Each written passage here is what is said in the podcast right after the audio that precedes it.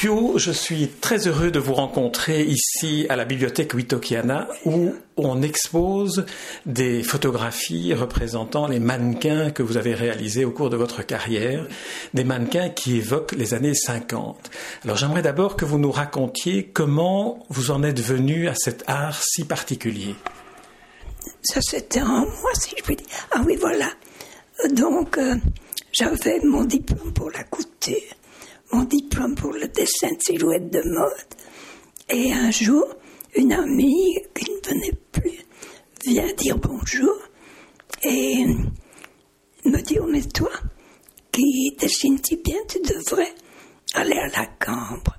La cambre, j'avais jamais entendu parler de la cambre. Je rentre à la maison et je dis, mon ami a dit que je devais aller à la cambre.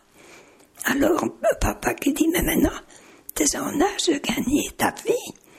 Euh, oh, je dis, toi, tu été jusqu'à 32 ans à l'UNIF.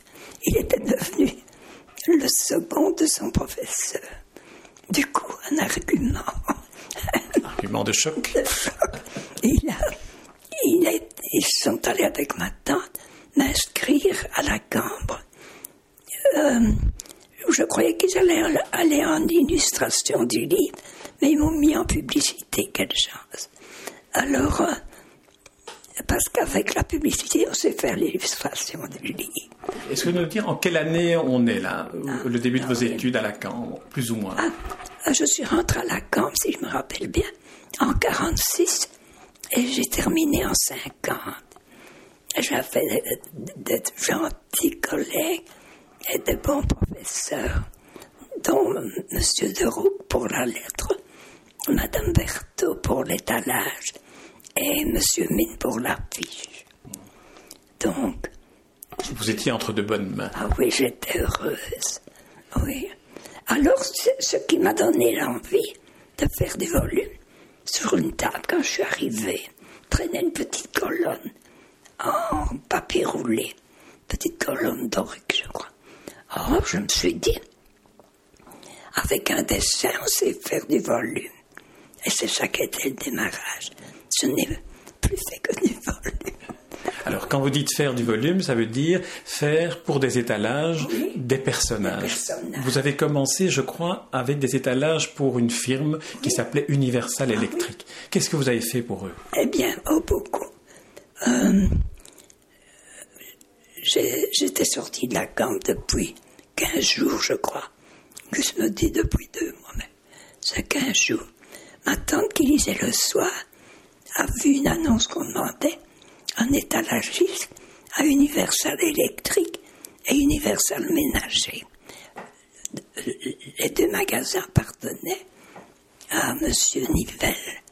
Et, donc ils étaient deux directeurs, M. Nivelle et M. Decoq. Euh, très gentils tous les deux. Et pourquoi je disais ça? C'était pour la question était qu'est-ce qui vous a amené à, faire des étalages pour General Electric, pour euh, General Electric, pour Universal Electric? Et qu'est-ce que vous faisiez? Par cette annonce. Alors, euh, je pouvais faire ce que je voulais et dépenser pour le décor comme je voulais. Donc, j'ai fait d'abord euh, une jeune fille avec une taille de guêpe, avec une robe de Jacques Fat et un monsieur très courtois dans un grand cadre. Qui, c'était pour présenter les diverses marchandises que l'Universal électrique vendait. Parce que c'était tout des nouveaux. De, nouveaux. nouveautés, on était à l'époque de l'essor de l'électroménager. justement. Et alors, euh, et pour vendre leurs leur marchandises. Alors, si vous voulez bien, on, va évoquer l'un ou l'autre des, décors, euh, des photographies de ces étalages, parce que ce qui est quand même le plus triste, c'est que ces étalages n'existent plus. Éphémère. Ah oui, dès que, mettons qu'il reste un mois, tout de suite je vais créer autre chose. C'était passionnant. Et votre frère faisait des photographies qu'on voit maintenant. Oui. Mon frère, je lui dois beaucoup. Chaque fois que j'avais fait un décor, il courait la photographie. Et c'est grâce à ça que j'ai tout ça. C'est grâce à ça qu'on peut se rendre compte de certaines créations. C'était, oui. Sinon, il ne serait rien. Alors racontez-moi un peu, il y en a une qui, qui, est, qui est tout à fait, euh, euh, qui raconte vraiment une histoire, c'est les enfants qui se disputent. Ah. Pourquoi se disputent-ils? Ben, Ils ne se disputaient pas vraiment, parce que j'en ai avec mon frère, on se disputait. C'était gai, et j'ai fait ces mannequins avec des manches de brosse. Alors décrivez-nous décrivez l'étalage, pour ceux qui n'ont pas vu et qui nous écoutent. Euh, et donc ils se disputaient. Et, tirer la langue à son frère. Et son frère, qu'est-ce qu'il faisait encore? Il a une épée en bois. Ah oui, il avait une épée en bois. Et elle a le couvercle de poubelle comme bouclier. Ah oui, voilà. Elle avait euh, comme bouclier un couvercle de poubelle, de, de casserole. Et alors tout ça se passe dans la dans l'étalage d'Universal Electric. Pourquoi? Ils se battent pour avoir quoi? Ah, parce que ils vendaient des aspirateurs donc il pouvait faire tout le rôle qu'il voulait. Puisque l'ouvert était là pour tout réparer, la machine à laver, l'aspirateur, la cireuse, donc tout était réparable. On est vraiment dans le monde de, la publicité qui démarre, de l'électroménager et aussi de l'Expo 58. Ah, c'était après. Hein. Racontez-moi votre Expo 58. 58. Ah oui, Madame Berthaud, mon professeur, qui avait été mon, professeur d'étalage, m'aimait bien. Elle m'appréciait. Donc, elle m'a commandé des mannequins pour l'expo 58. Donc, donc, vous en avez vu trois. Oui, ils étaient grandeur nature. Ils mesuraient entre 1m60 et 1m70. Et genre, 26 mannequins que j'ai fait. Ce qui est extraordinaire, c'est qu'en voyant ces trois mannequins-là, on a une, image totale de ce qui était l'exposition 58. Ah oui. Euh, euh, J'avais aussi des tailles de guêtres. Oui, absolument. Et les robes un peu, un peu longues, jusqu'à mi-mollet, euh, flottantes. Enfin. C'était une époque, quoi. Oui. Euh, qu'est-ce que vous donneriez comme, euh, comme, indication, comme leçon pour, construire un mannequin? Quelle était la technique? Comment construisiez-vous un mannequin? Euh, Par exemple, je dessinais le, le, mannequin, la silhouette. Puis, je le décalquais sur une planche de bois en linex je crois que ça s'appelait. Et puis je découpais ça avec ma scie sauteuse. Je séparais les bras, les jambes, pour ça leur donner le mouvement. Et c'était. Euh, je, faisais ça avec des barres de métal euh, pour donner la forme au mannequin. J'ai des photos là de comment on le fait. Il y a même un, mannequin euh, en, cours de construction. Hein ah oui, oui, oui, pour montrer comment je le faisais. Alors, euh, ah oui, le... ah oui, alors, quand la construction comme ça, le mouvement était donné, je recouvrais de feuilles de... de comment de frigolite? Frigolite, oui. Euh, et je le garbais, donc, parce qu'il est friable. C'était presque une sculpture à ce moment-là. Oui, oui.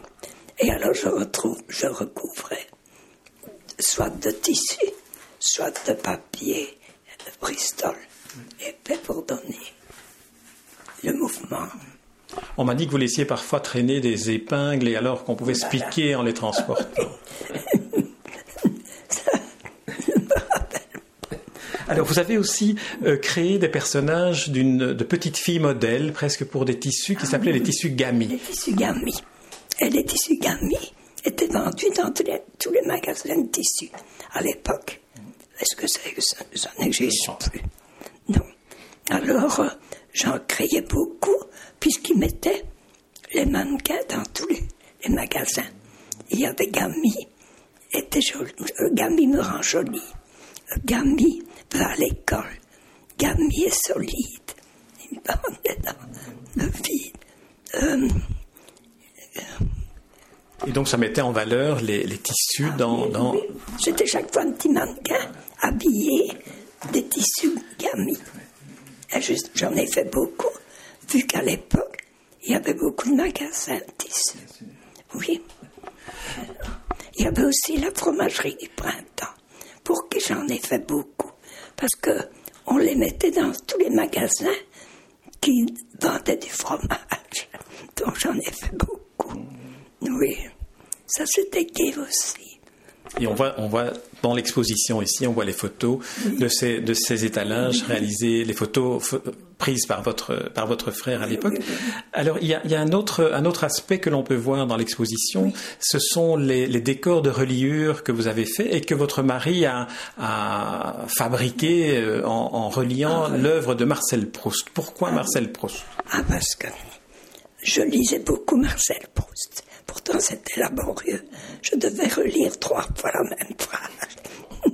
Mais seulement, c'était mon ambiance. Son papa était médecin, mon papa était chimiste. Euh, c'était mon ambiance, quoi.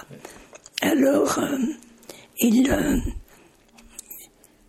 donc, je, me suis intéressée à Proust.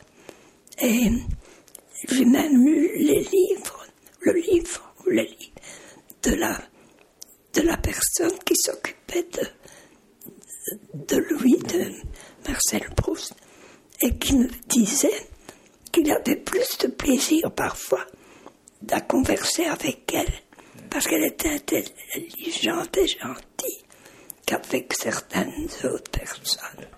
Ça, je me rappelle.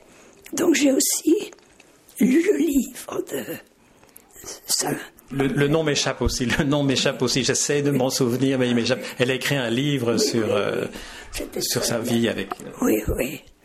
Et c'est comme ça que j'ai fait un décor pour Proust. Donc, restons soignés à ne pas Mais là, on ne le voit pas ce décor-là. Il n'est pas ici. non. alors, euh, Gus s'est inspiré de ça pour tous des décors partant de ça. Alors, euh, je réfléchis. Ah oui, loi thermogène. Euh, J'avais une amie qui était, euh, comment, la, la propriétaire de loi thermogène. Elle m'avait commandé ça. Ah, oui. Ah oui, mon dernier étalage à Universal ménager, c'était avec Maurice Chevalier. Oui. En Père Noël, je crois, non Oui, oui, en, neige, si je puis dire. oui, c'était sa silhouette, tout à fait. Et voilà que les deux gentils directeurs étaient partis en, en vacances.